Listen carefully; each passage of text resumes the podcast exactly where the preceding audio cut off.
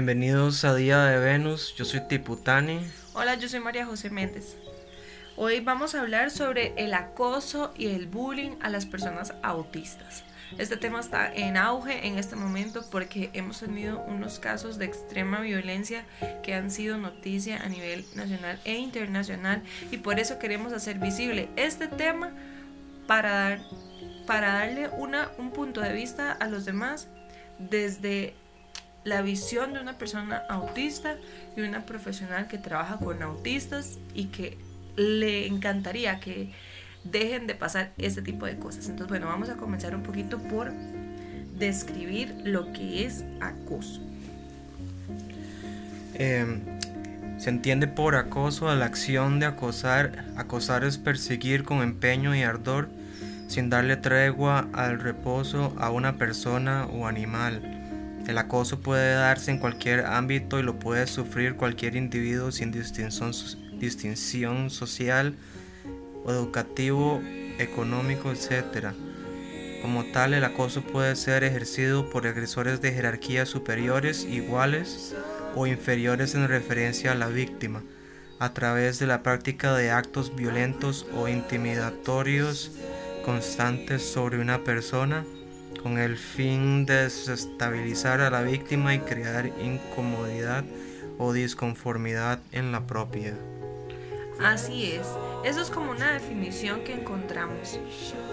Y vamos a hablar un poquito sobre como las causas principales de por qué la gente se incomoda al observar o compartir un espacio con una persona autista.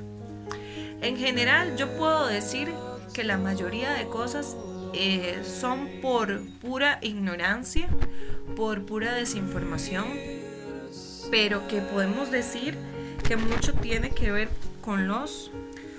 Eh, mucho tiene que ver con los comportamientos repetitivos estereotipados. Em, también por no, por no entender chistes, metáforas, sarcasmo y otras eh, este, figuras literarias y este que a veces no se tiene filtro al decir este, las cosas. Sí, exactamente. O sea, como que a la gente le molestan ese tipo de cosas. No hay tolerancia, no hay respeto y hay demasiada desinformación. Entonces, eh, cuando Tipután y yo nos sentamos a organizar el podcast, siempre tenemos un conversatorio, ¿verdad? Compartimos ideas sobre lo que vamos a hablar. A mí me parece muy importante.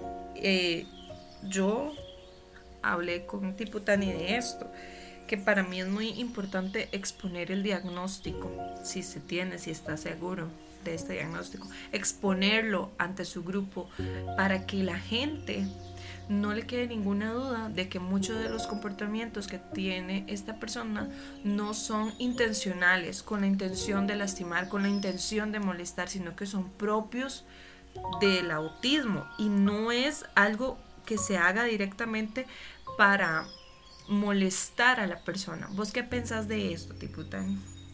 Eh, bueno, yo pienso que, que sí es importante, pero también hay que saber a quién decírselo, porque a veces este eh, uno puede eh, recibir respuestas ignorantes y, o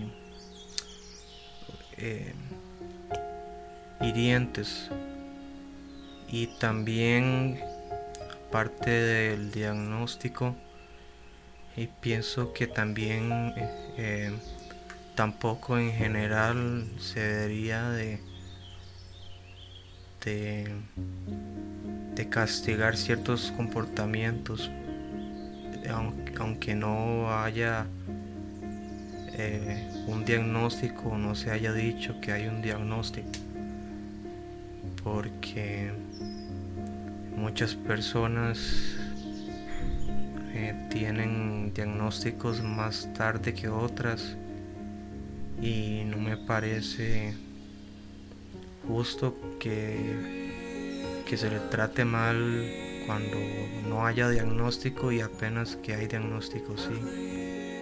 Todo ser tolerante y respetuoso con las personas porque las personas merecen nuestro respeto, las personas merecen nuestra tolerancia, tenga o no tenga la persona un diagnóstico. Pero lo más triste y lo más realista es que vivimos en un mundo eh, que es muy poco tolerante, que es muy desinformado y además venimos pasando por un proceso demasiado complejo que ha sido la pandemia. El hecho de que la gente haya tenido que estar tanto tiempo guardado en la casa y ahora que entramos al proceso de socializar de nuevo, eh, todo se vuelve muchísimo más complejo. Es como como sacar a un, pajarito que estuvo enjaulado por mucho tiempo. Claramente va a querer volar y ser libre. Así está la gente ahora. Anda muy susceptible. Pero eh, lo que más nos interesa dejar claro es que es importantísimo eh, manejar siempre la línea de la tolerancia y el respeto.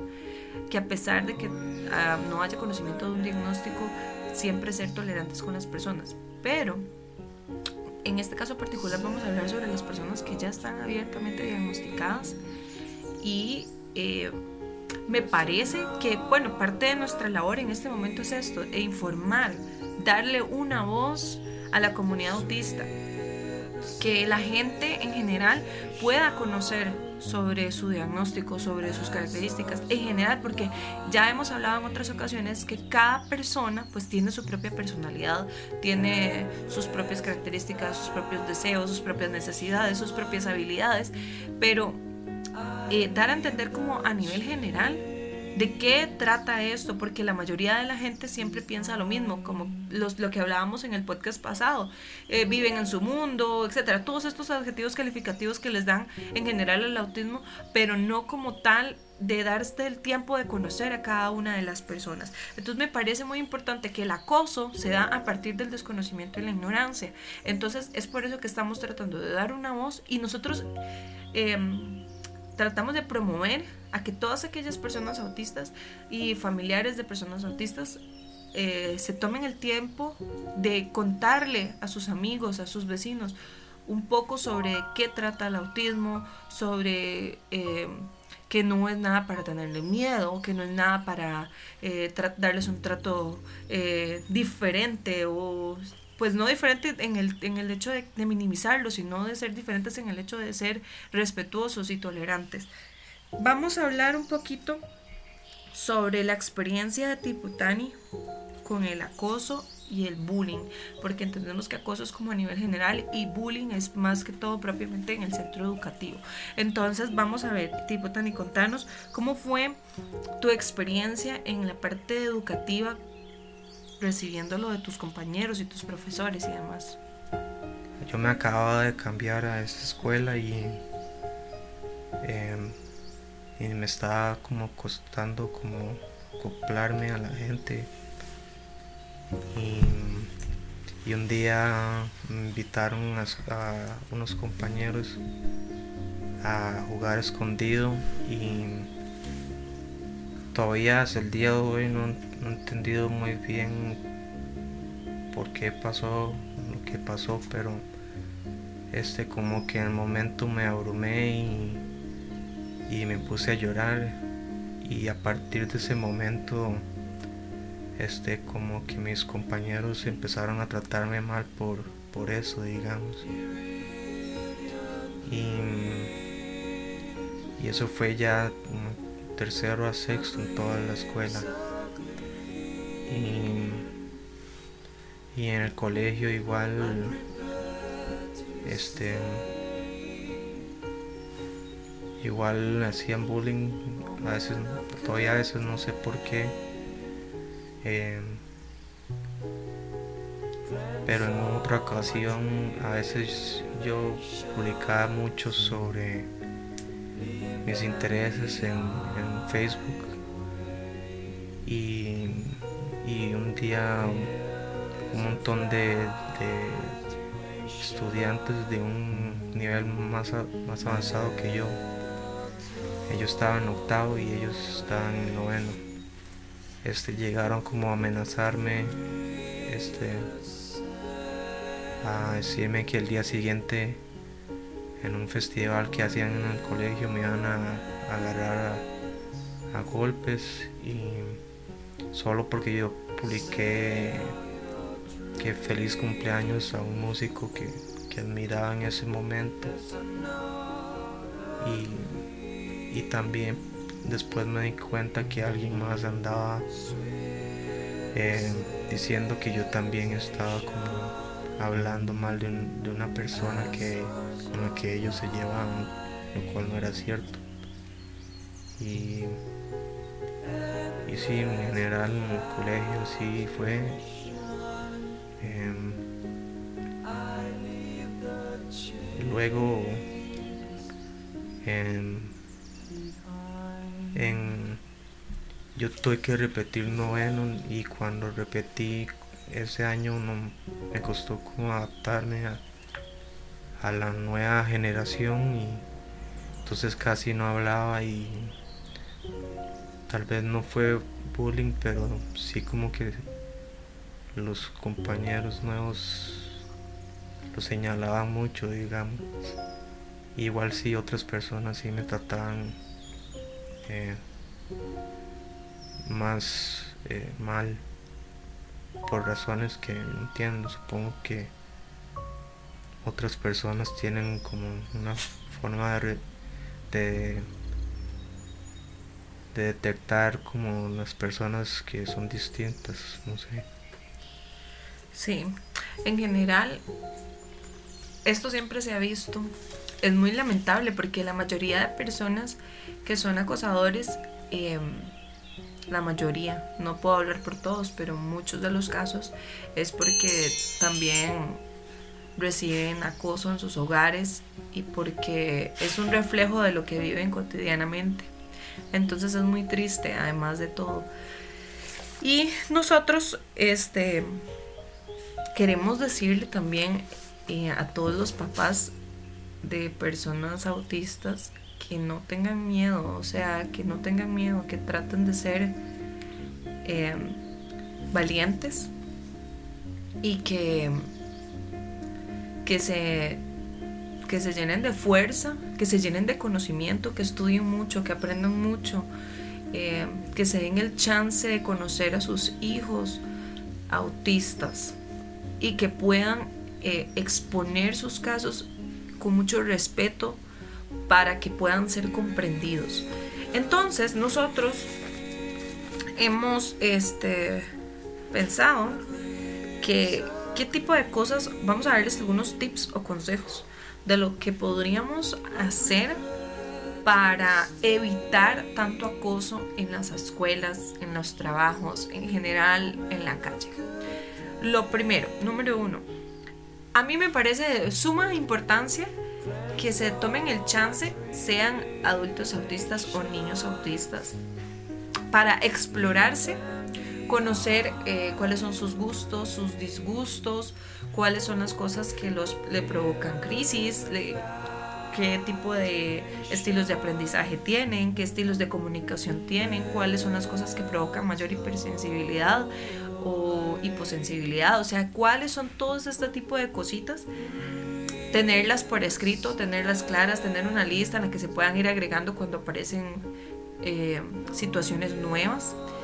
Y esta lista entregarla a su profesora guía, a su jefe, de forma que pueda eh, eh, ese profesor, ese guía entender cuáles son las necesidades que tiene esta persona autista dentro de un aula o dentro de un grupo de trabajo.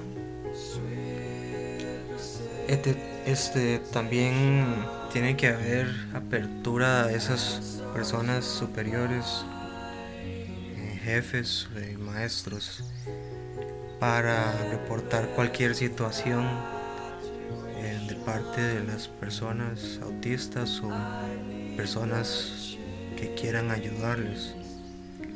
Em, también deberían de haber este representaciones visuales de cualquier material informativo que quieran este que las personas autistas bajo su cargo en el trabajo o en un sistema educativo eh, que aprendan. Sí, por ejemplo, porque hemos visto que en otros países, aquí en Costa Rica no tanto, pero en otros países utilizan eh, distintivos de girasoles para, por ejemplo, en los aeropuertos o así, reconocer que esta persona tiene autismo o alguna neurodivergencia, ¿cierto? Eh, pues ser tolerantes con cierto tipo de situaciones o actitudes o cosas, o bien el lazo azul o el rompecabezas, que son como los más conocidos. ¿En Costa Rica tenemos alguno específico? Em, no, no, lo... Creo que no hay nada como generalizado que se use. Bueno, queda de tarea averiguarlo. Si ustedes saben cuál es el distintivo para este país, que sea más visual, más visible, pueden anotarlo aquí en los comentarios, nos, nos cuentan.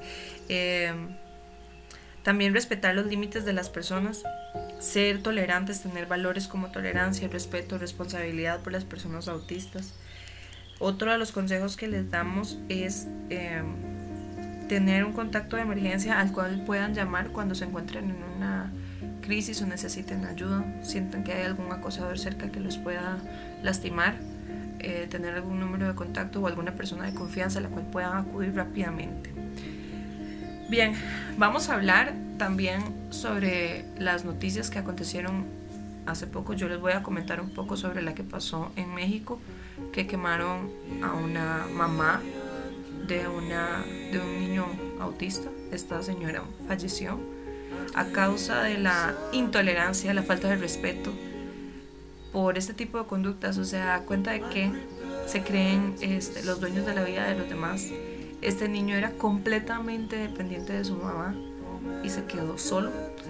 Es demasiado triste ver cómo pasan estas cosas día a día, cómo en pleno 2022 esto sigue pasando, cómo la gente sigue siendo tan intolerante, cómo la gente sigue siendo tan irrespetuosa.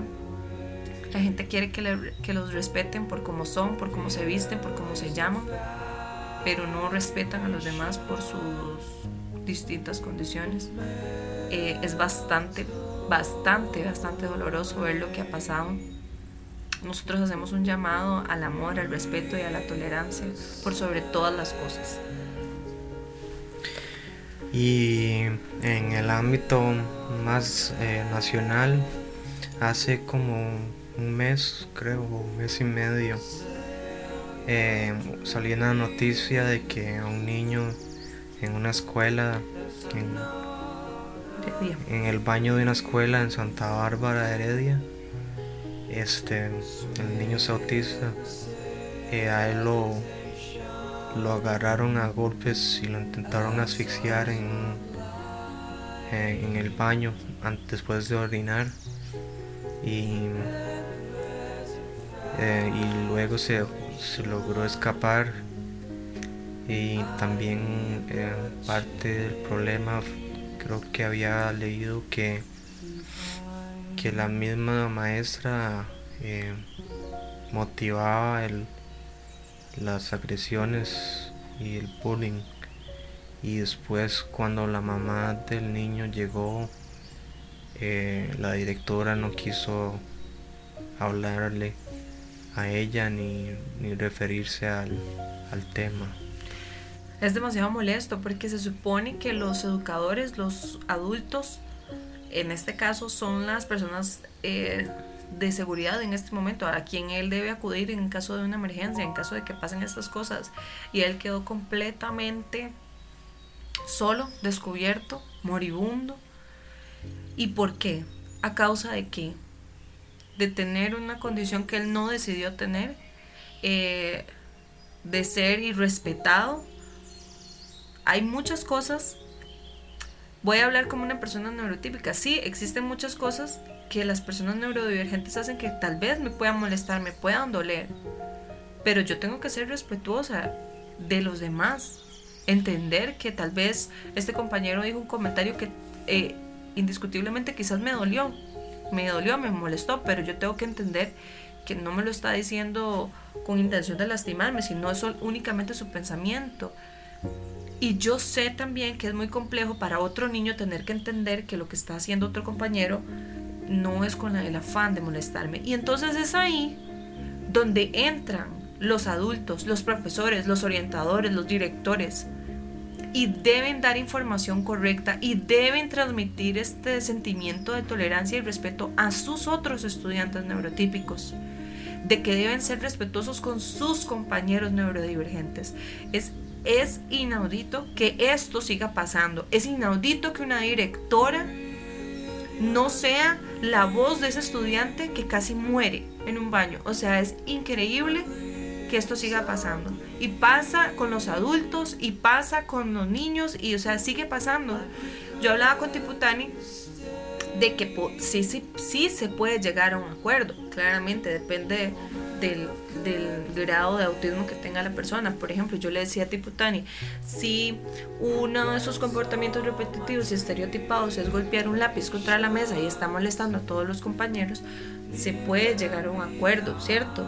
De forma que, que trate de no hacerlo en la, mientras la profesora está hablando o o cambiar la situación o que él se vaya a dar una vuelta o, o sea llegar a un acuerdo con ese estudiante de forma que eh, puedan tener paz todos dentro del aula. Eh, si al estudiante le molesta estar en la claridad de la ventana, entonces pasarlo a un lugar más lejos de la ventana. O sea, ¿qué otro tipo de ayudas crees que puedas recibir dentro de una aula? Eh, bueno, pues este deberían de permitirse eh, el uso de audífonos contra el ruido o, tapones para los oídos. Eh, si, el, si el aula usa una luz brillante que se permita usar anteojos que ayuden contra eso o tal vez cambiar el, la luz del aula. Eh, también lo mismo de permitir las los teams, los, movimientos repetitivos em, eh, y, si alguno genera molestia en otros compañeros o, no les deja concentrarse, eh, intentar buscar otra forma de, de autorregularse em, y también cuando se impartan las clases em, que se, se den de manera clara y específica la información.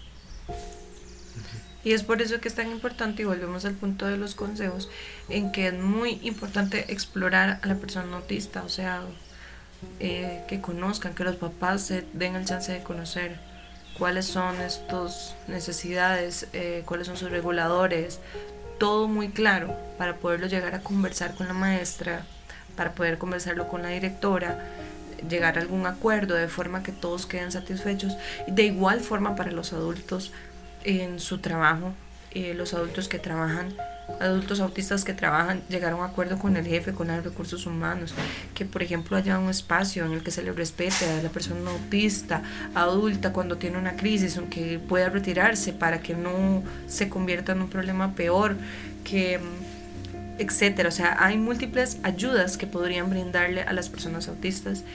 Y lo más importante y a lo que yo los motivo este día es a que se tomen el tiempo de leer, de investigar, de escuchar a otras personas autistas con sus necesidades, de que se den el tiempo de, conocer a cada una de las personas autistas con las que usted convive y se dé el tiempo de escucharlas, de, de respetarlas, de entenderlas. Y Asimismo, cuando comparta con otras personas en grupo, usted pueda ser vocero de la, de la necesidad del respeto y la tolerancia. Siento que hemos hablado mucho de respeto y tolerancia, pero es que es muy necesario, es demasiado necesario en este punto. Y porque está inmerso en todos los lugares donde las personas autistas se mueven, sea en un gimnasio, un restaurante, en un mall, en cualquier lugar, todos deberían entender el porqué de muchas de las situaciones que pasan. Entonces, bien, ¿algo que quieras agregar? Em, tal vez de que ese respeto y tolerancia tiene que, enseñarse o, o, la información tiene que enseñarse desde el paradigma de la neurodiversidad, no tanto por verlo como como, eh, como con lástima o de pobrecito, sino de tomarlo como que hay diferentes personas con diferentes cerebros y que es mm, normal en, una población de que hayan personas con diferentes necesidades y actitudes y cerebros. Así es. ¿Qué mejor sirve que ese? Para nosotros es un gusto seguir compartiendo con ustedes. Nos vemos en el próximo Día, de Venus. Chao. Adiós. Este podcast fue producido en Sony Revolution Studio.